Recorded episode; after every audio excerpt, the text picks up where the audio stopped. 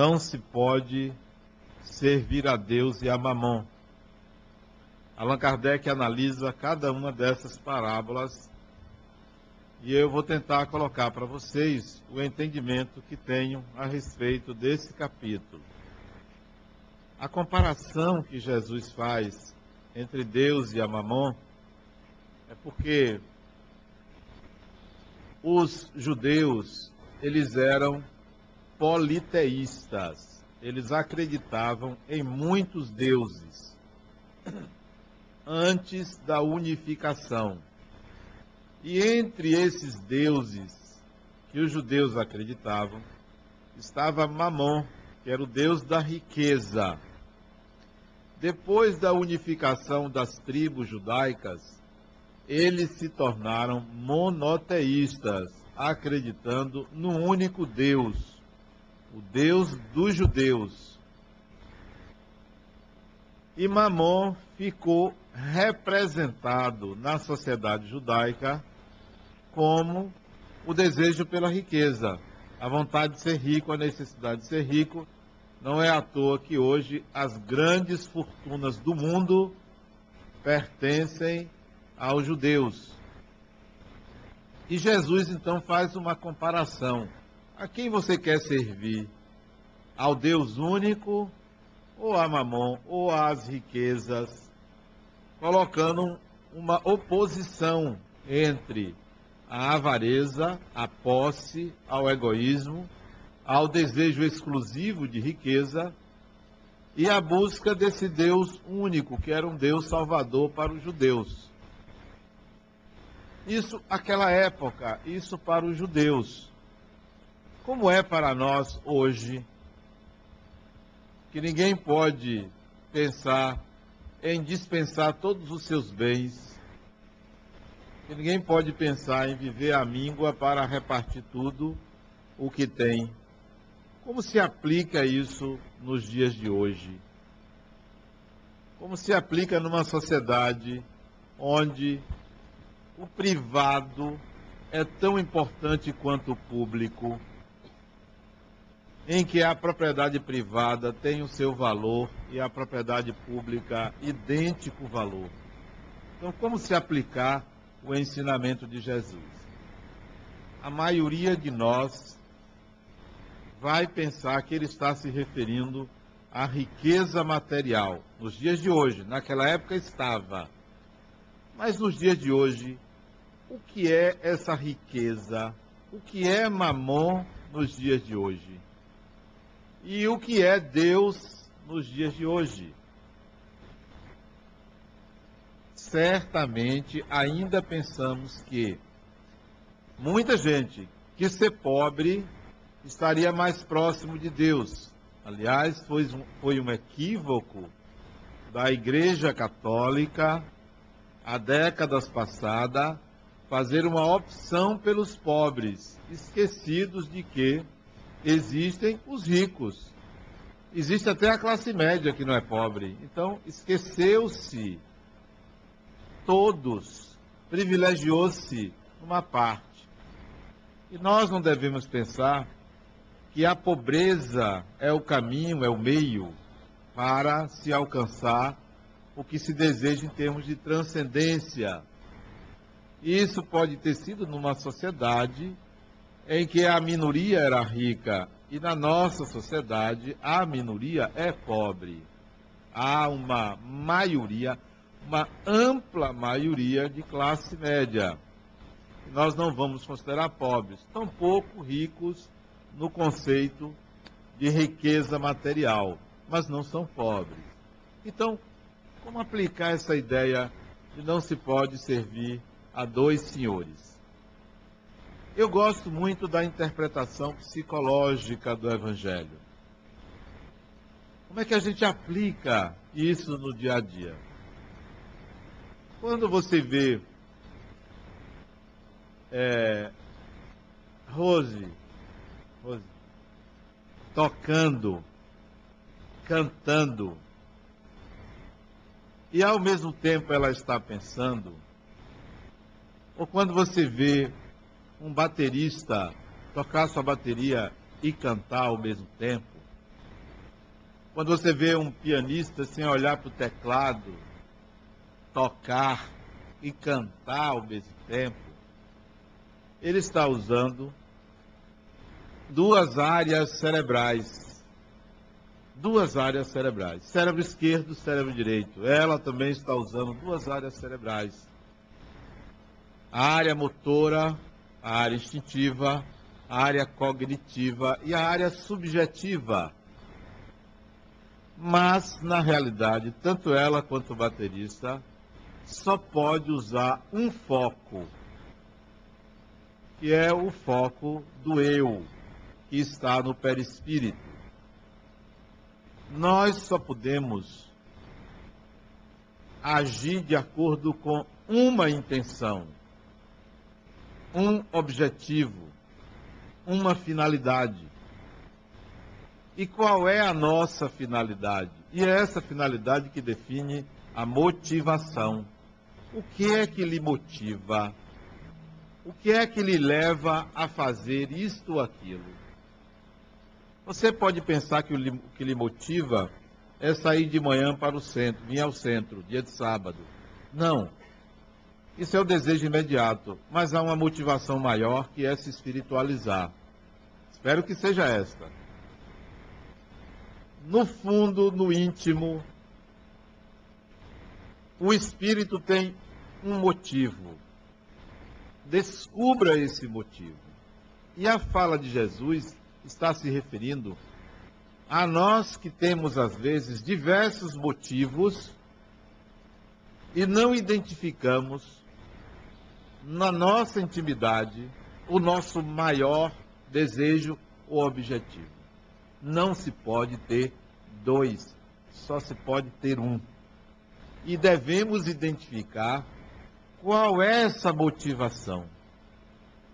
O que é que me motiva ao acordar de manhã. Simplesmente a ir trabalhar, esse é o desejo imediato ou a necessidade imediata. Mas deve haver um motivo maior. Identifique.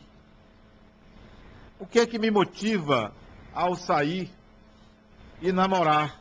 Por exemplo, ah, o meu motivo é ter prazer ou é viver ao lado ou estar ao lado da pessoa amada. Esse é o desejo imediato. Qual é o motivo maior? Há um motivo maior. Que se identificado esse motivo maior, deve nortear a nossa vida.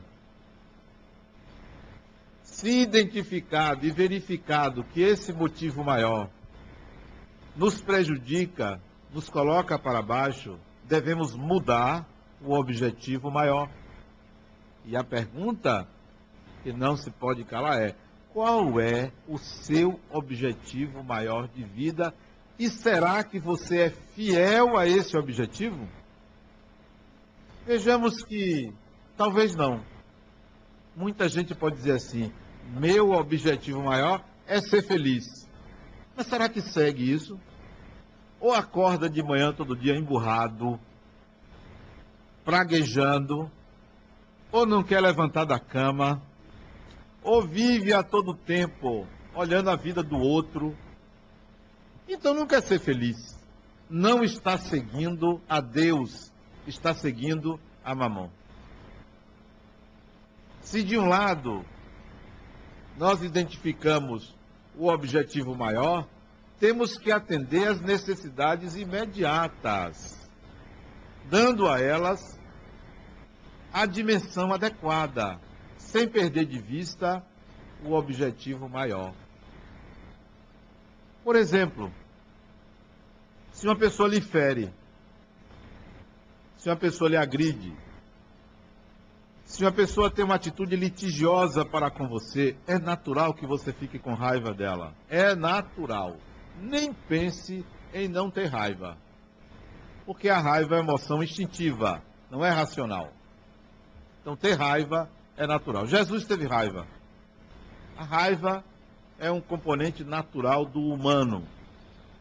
Só não tem raiva a pedra. Porque se tivesse raiva, nós estávamos fritos, porque receberíamos pedradas, porque pisamos nelas. Então, felizmente as pedras não têm raiva. Então, Se uma pessoa lhe fere e você tem raiva, a raiva é natural. Digamos que seja um desejo imediato de expressão do instinto. Ok.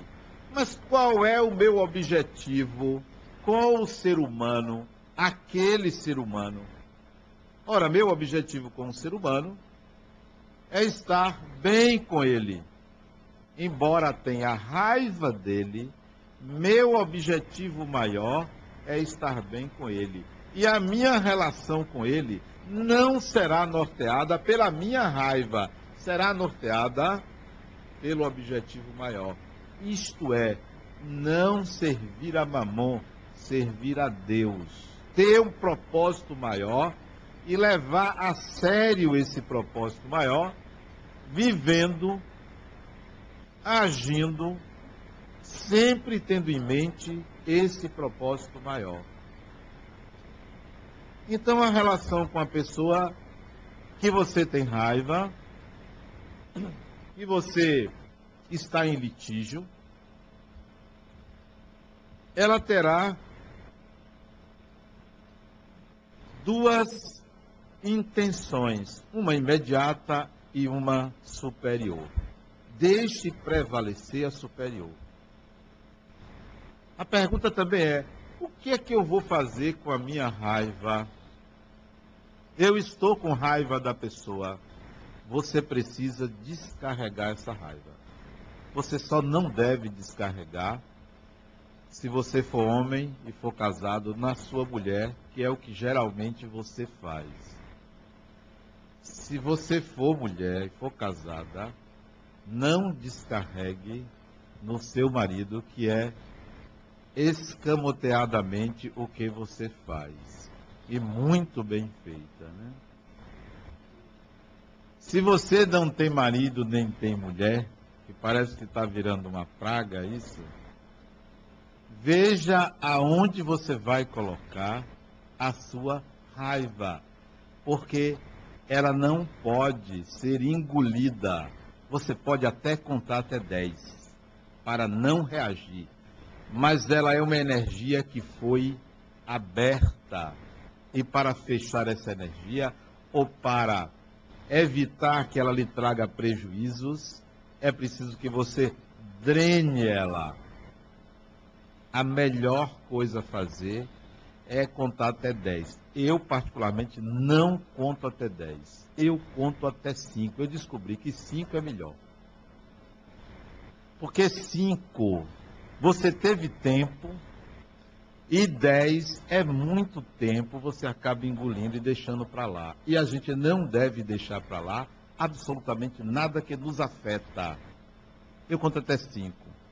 E aí eu dou uma direção à minha raiva, preferencialmente dirigida à pessoa em questão.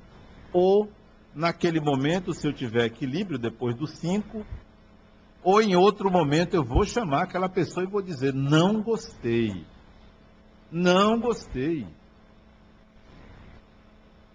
Você fez isso, isso e aquilo. Eu não gostei.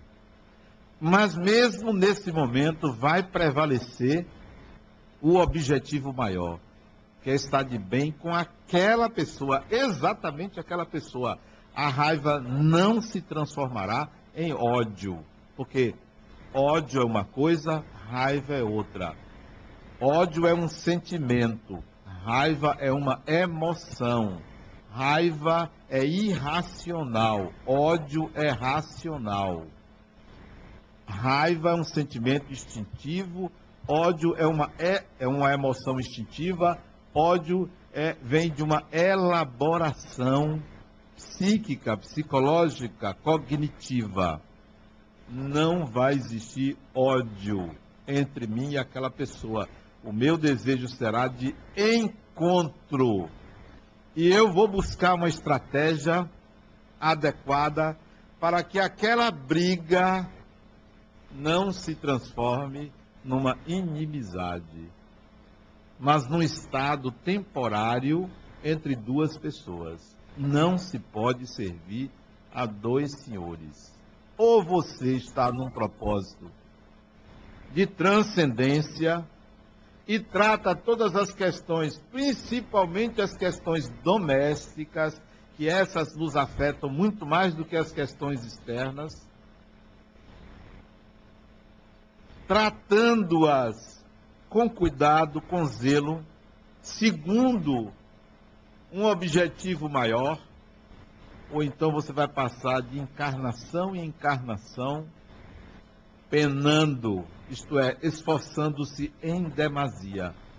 Até porque quem serve a Mamon, nesse sentido, de se fixar em objetivos menores da vida, sofre mais.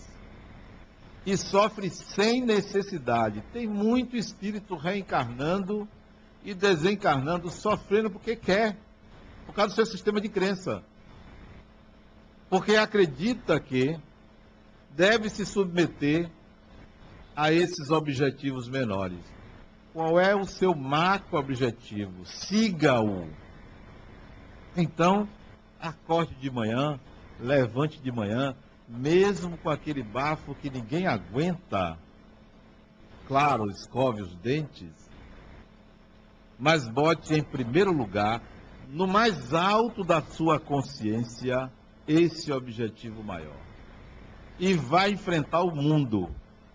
O mundo, como se diz, é um mundo cão. Ninguém vai encontrar cordeiros, ninguém vai encontrar facilidades.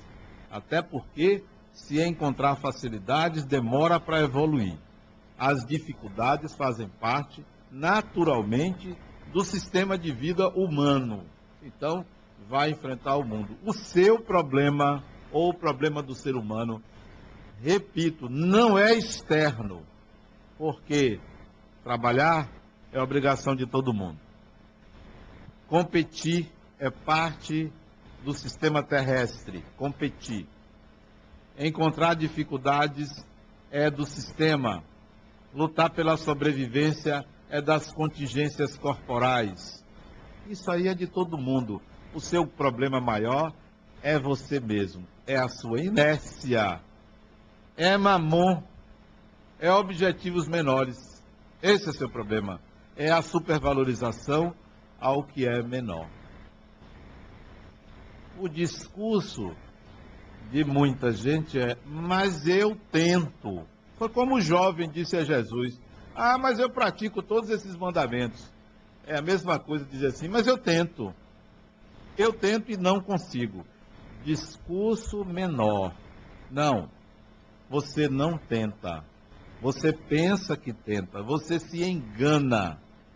Tente de outra forma, renunciando ao menor, renunciando. Porque na vida há que haver renúncia para haver crescimento. Por quê? Porque ninguém pode ter tudo. Tem gente que quer ter tudo. Não quer se desfazer absolutamente de nada. Um dia aconteceu comigo um negócio interessante. Eu fui assaltado. Foi uma experiência maravilhosa, né? ser assaltado. Emocionante, é emocionante. Eu gosto de emoções. E tudo que a vida tira a gente da rotina é um chamado para mudança. Tudo que a vida tira da rotina está chamando você. Olhe, você precisa mudar. Porque a vida lhe tirou da rotina. Você vai, vai andando com o carro, fura o pneu, tirou da rotina. A vida está lhe chamando para mudança. Você vai num sistema aqui, tudo certinho, acontece um fato superveniente, muda tudo. A vida está lhe convidando para mudança. Então, eu fui assaltado. Que coisa boa, né? A vida me chamando para mudança. Aliás, ser assaltado hoje parece que virou regra. O inusitado é não ser. Você sair não ser. Eu não fui esse sujeito está ganhando na loteria, porque ele não foi. Coisa rara não ser. Está tão comum. Aliás, nós já somos assaltados há muito tempo, né? Desde os tempos de Portugal, a gente é assaltado, né? E os portugueses do passado, né? A coroa portuguesa hoje é uma classe né, de governantes que parece que herdaram o hábito, mas deixemos isso de lado. Aí eu fui assaltado. Eu nunca tinha sido assaltado, então foi uma coisa diferente. Isso foi década de 80, início da década de 80, primeira vez. Eu vinha da faculdade, estacionei o carro e três indivíduos me cercaram, cada um com um revólver deste tamanho, um revólver. Calado, calado estava, calado fiquei. Para que falar? Não precisa falar, para que ficar falando o tempo todo? Não. Calado estava, calado. Deram a volta, um deu uma volta no carro, tomou minha chave e foram embora. Eu fiquei ali parado na porta do meu prédio, olhando para o mundo, olhando para o céu. Você vê a sua singularidade, onde você perde qualquer noção de propriedade. Você vê que, não por causa de um assalto, você vê que na realidade você nada tem. Você administra. Nada tem. Nem casa, nem corpo, nem pessoas. Você nada tem. Ninguém tem nada. Nós nos iludimos, pensamos que temos um corpo. Não temos, porque o piripaque é daqui para ali. É daqui para ali. Nem corpo você tem. Ninguém na Terra está seguro absolutamente de nada. A única segurança é uma conexão profunda e íntima com o Criador. Só porque o mais é ilusão. Além disso, é ilusão. Tudo que vier depois é ilusão. Nós não temos. Então o assalto me colocou nessa condição. Longe de pensar mal dos que me assaltaram. São o quê? Pobres coitados, que dá pena. Não são eles, é a vida. É a vida que nos faz isso. Então, a que Deus você segue? A esse que quer fazer com que você se sinta seguro ou segura, não, eu tenho isso. Você não tem, ninguém tem absolutamente nada. Nós somos administradores do universo. O universo que existe é para o espírito. Nós administramos uma casa, um carro, uma bolsa, um livro, uma roupa e tudo mais administramos. Portanto, pode enriquecer, não há problema nenhum. No sentido material, pode ter duas casas, três, dez, vinte carros, não tem problema. Isso não é um problema para a evolução do espírito. A questão é como você lida na, com a administração disso. Como você lida com a administração do que você tem. Não é não ter. Não é não ter. O espírito deve aprender a ter e a não ter. Vocês já imaginaram se a evolução do espírito fosse não ter? não ter. Andar pelas ruas, peregrinando, ou nas montanhas meditando, com um cajado, maltrapilho. Seria isso a evolução? Não. O espírito precisa passar pelo não ter para que ele perceba que o Deus que ele deve seguir é mais profundo, não está fora dele mas o espírito precisa ter. Ter, tenha. Tenha tudo, tenha dinheiro, tenha um bom emprego, um bom salário.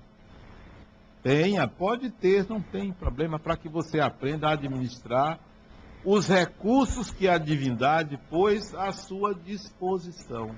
Está aí, ó, é seu. O que você vai fazer com ele? Você pode gastar, usufrua, você pode se divertir e deve. Agora, não se esqueça do outro Senhor. Não se esqueça do objetivo maior. Porque se você se esquecer, isso é enebriante, isso é prazeroso, você se vicia. E vai ficar igual a um viciado em drogas. Que tem prazer, mas não cresce, não se desenvolve. Tem prazer. O melhor prazer é o prazer que gera crescimento. Divirta-se, sim. Mas veja o limite desse Deus. Esse Deus é poderosíssimo. Não deve ser desprezado. Ah, não, a partir de hoje, tudo que é meu eu vou dar. Lê do engano. É a mulher de minha esposa que diz: Olha, o que é meu é meu, o que é seu é nosso. É interessante a filosofia dela, né? É uma filosofia impressionante, né? O que é meu é meu, o que é seu é nosso. Isso é que é compartilhar né? dos outros, né? Veja que Deus você serve. Não pense na renúncia do prazer de viver. Não pense na renúncia do prazer de viver. A vida é um grande presente de Deus. Use-a. Use-a. Você tem que usar. O crime é não viver. Não viver. O crime é isolar-se dentro de uma casa sem querer enfrentar os desafios, sem querer enfrentar as experiências da vida que geram prazer e crescimento. Prazer e crescimento. Você quer ver?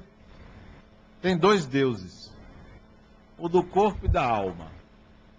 O do corpo diz assim a você: renuncie ao doce não é?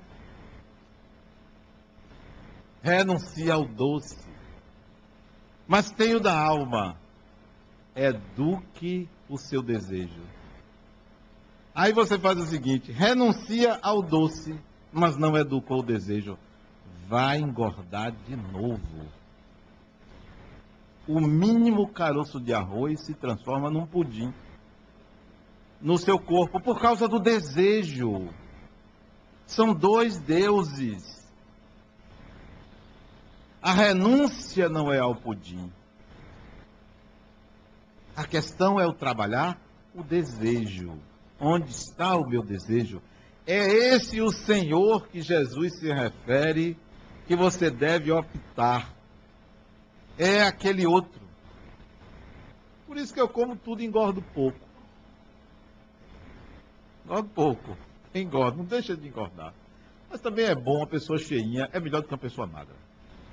Pessoa magra você não tem onde pegar, você fica até com receio de pegar na pessoa. Porque você pode pegar num osso. E uma pessoa gordinha não, você pega em massa, né? Você pega num negócio consistente, né?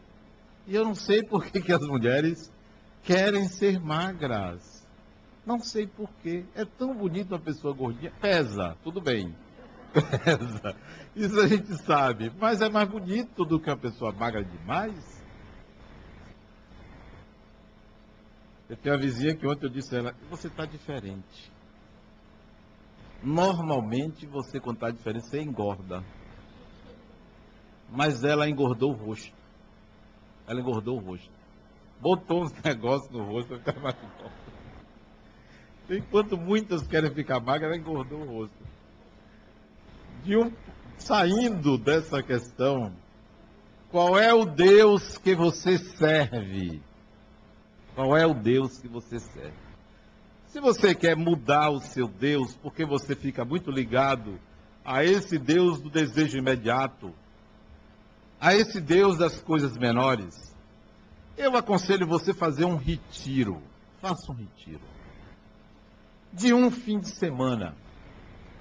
Tire um fim de semana, não hoje, o próximo, sexta-feira. Diz: olha, esse final de semana é meu. É meu, não é de marido, não é de filho, não é de mulher, não é de patrão, é meu. Tire um fim de semana para você identificar o seu Deus. Um fim de semana. O que você vai fazer? Você pode ficar em casa, pode viajar, pode ser onde for, mas é seu não dispense a, a secretária, para você não ter trabalho, para você se ocupar com você. Se você é homem, não vá para o futebol, não vá beber. É seu, é para você, não é para o mundo externo. Entre em contato com você. E eu digo a vocês, se vocês fizerem isso, vai ser talvez o pior dia da vida de vocês. É péssimo, é péssimo quando você sai do Deus Mamon e entra em contato com Deus interior. Você vai ver que você tem sido uma péssima pessoa para você mesma ou para você mesmo. É o pior dia da sua vida porque você vai ver quanto você tem se desleixado do seu eu. Quanto você tem deixado ele à deriva, ocupando-se com o mundo externo, com coisas menores. Olha, coisas menores são fáceis de fazer. Tem gente que se preocupa com o trabalho. Trabalhe, produza. Tem gente que se preocupa com o carro. Dê o mínimo de atenção a um carro. Tem gente que se preocupa com a roupa. Use uma roupa que ele torne bonito ou bonita. Tem gente que se preocupa com o vizinho, trate bem seu vizinho preferencialmente, vá comer na casa dele, né? Eu faço amizade com meus vizinhos, para eles me convidarem para comer na casa dele, porque dá menos trabalho do que comer na casa da gente, né? Meu vizinho está ali, eu estou olhando para ele. Talvez, hoje eu já vou comer na casa de um, não é na dele não, é de outro. Coisas menores, as pessoas ficam se preocupando com o menor. É de uma mediocridade muito grande. Há coisas maiores na sua existência, muito mais importantes e prazerosas de serem vividas. Mas não, tem que se ocupar com o menor, tem que servir a Mamon. Sirva a Deus. E o Deus em você é o objetivo maior de sua vida. Identifique ele. Então, pegue um final de semana para você. É meu. Eu vou pensar em minha existência, em meus propósitos, em meus objetivos. Se o seu objetivo, por exemplo, você homem, é ter uma casa, procure logo minha casa, minha vida e vá resolver isso. Não fique imaginando bobagem. Tem meios de você resolver isso. Se o seu objetivo é ascender no seu emprego, ir para um cargo melhor para ganhar mais, resolva logo isso e adquira competência. Não fique esperando que os outros reconheçam, adquira, tenha, mostre. Então, se, se esse, essa é a sua preocupação externa, menor, meus pêsames. Pergunte-se o que é que eu estou fazendo aqui. Esse é o servir a Deus. O que é que eu estou fazendo aqui nessa vida? Quando a pessoa descobre ou não tem nada a fazer na vida, começa a adoecer. E morre, vai embora, até logo. Porque não tem nada a fazer aqui. Há muito o que fazer em qualquer lugar que você estiver. Seja encarnado, seja desencarnado, seja no trabalho, seja em casa. Há sempre uma coisa psiquicamente para se pensar para se fazer, para se realizar. Pegue esse final de semana que você vai se dedicar a você e dê férias a cuidar dos outros. Até fale para a família, ó oh, gente, hoje eu estou para ser cuidado. Agora não abuse, porque tem gente que faz isso todo dia, quer ser cuidado todo dia. Não, não é todo dia. Eu estou falando um fim de semana no ano. Você ser cuidado, ou cuidado, ó. E aí você vai analisar seus objetivos macros. Você sabe quando eu fiz isso? Eu tenho 58 anos. Estou doido para ter 70, porque a 70 é uma idade bonita. Vai ter 58, ainda tenho 12 anos daqui para lá. Aos 36 anos de idade, 36, eu fiz isso comigo. Eu vou ver que, o que, é que eu estou fazendo aqui nesse mundo. O que é que eu estou fazendo? Qual a razão de estar aqui? Qual é o significado? Tinha casa, carro, hoje não tenho carro. Felizmente, porque ter carro é um problema. Eu uso carro. E é bom quando você usa o carro dos outros. Olha que coisa boa. Eu uso o carro de minha mulher, de meus filhos, né? Mas é deles, eles é que tem que cuidar, botar gasolina, tudo isso. Eu só faço usar. Né? Dei dizendo, olha, é seu. Aí dizia assim, eu dizia assim, eu posso usar quando eu quiser? Pode, meu pai, você pode usar. Ótimo, eu vou usar. Então até hoje eu uso. Mas não, não lavo, não boto gasolina. Não é meu. O dono é que tem que providenciar. Se você não é dono, administre o que você tem. Você me empresta, né? Dizem que quem empresta não presta. Mas eu sou o, o que ganha emprestado, não estou preocupado com isso. Na época eu tinha um bocado de coisa e continuo tendo. Mas sabe o que, que aconteceu aos 36 anos de idade? Quando eu resolvi atender a um chamado interno desse Deus, do que eu estou fazendo aqui, nasceu a Fundação La Harmonia. Em 1992, ela foi planejada quando eu tinha 36 anos de idade. Em janeiro de 92, eu sentei e escrevi o que vocês estão vendo hoje aqui: creche, escola, oficinas, tal, até Clube do Livro. Porque descobri o que, eu tinha que fazer aqui. Não era para servir a um Deus, é para servir a outro Deus.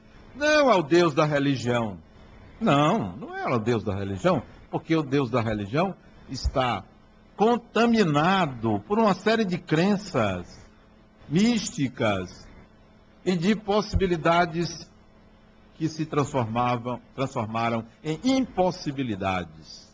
Não, eu busquei um Deus interno. O que é que eu estou fazendo aqui, nesta encarnação? Eu preciso dar um sentido a isso, porque trabalhar, ganhar dinheiro, conviver, isso é fácil. Isso é fácil. E tem gente que acha isso o grande objetivo da encarnação. Meus pêsames. O grande objetivo da encarnação é servir a um Deus maior que habita no íntimo do seu ser. Descubra ele. Dê um tempo para fazer essa descoberta. Um final de semana eu estou pedindo para você. Não é para você descobrir a sua missão. Não, não é a sua missão. Missão parece ser algo para os outros. Não, não é para os outros. É para e por você. Esse é o Deus a ser seguido. Mamon é você acordar de manhã, e está buscando tensões para resolver problemas menores, como quem deixou isso fora do lugar. Olha, quem deixou bote, dê risada, conserte, apague, acenda, arrume, desarrume.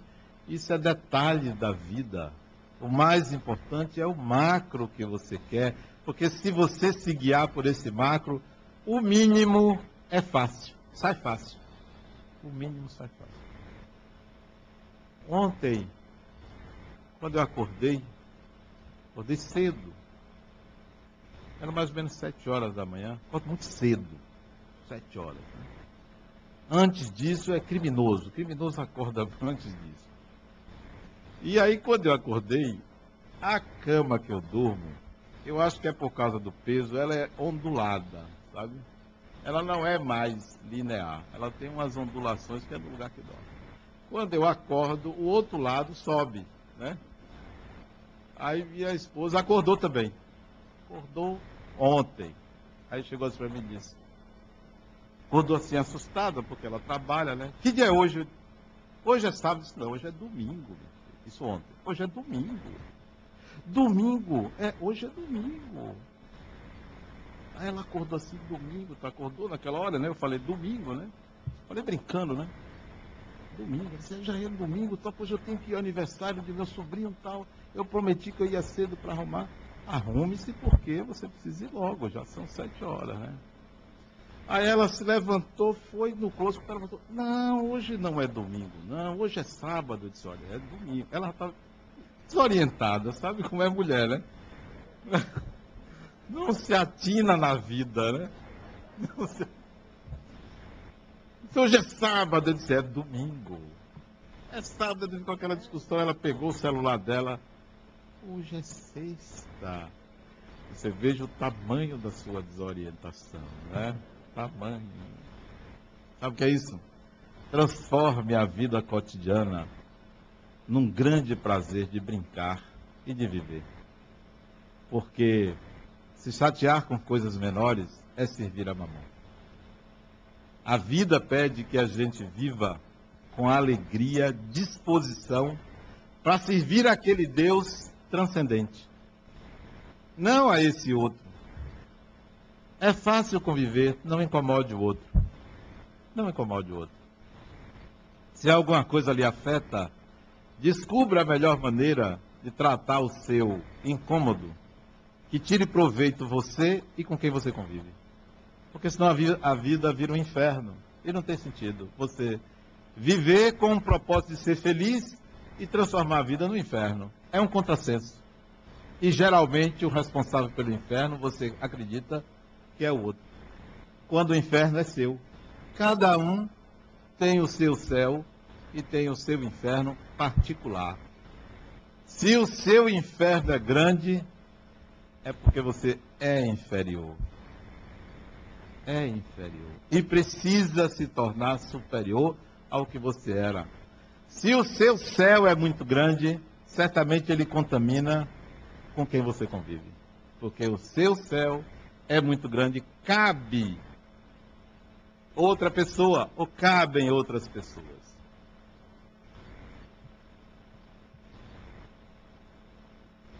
O mamão de hoje não é a riqueza material. Eu gostaria que todos fôssemos ricos materialmente. Aliás, é melhor. Que é isso, meu Deus? Isso é mamão. isso é mamão. Eu gostaria que todos fossem ricos materialmente. Porque uma sociedade onde a riqueza material predomina, tem saúde, tem educação, tem mobilidade urbana, tem paz. Eu gostaria que o nosso país, a nossa cidade, fosse como os países ricos, claro. Ou não. Ou devemos voltar ao primitivo, à barbárie? De forma alguma. Todos deveriam ser ricos materialmente.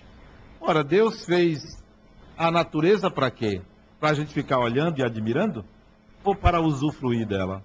Então, devemos buscar a prosperidade material e espiritual simultaneamente.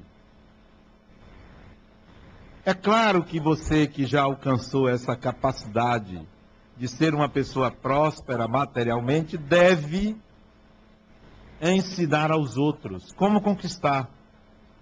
Porque você agora já está no processo de conquista espiritual. Você já está servindo ao seu Deus máximo, que é aquele Deus interno que norteia a sua vida. Não é o Deus externo.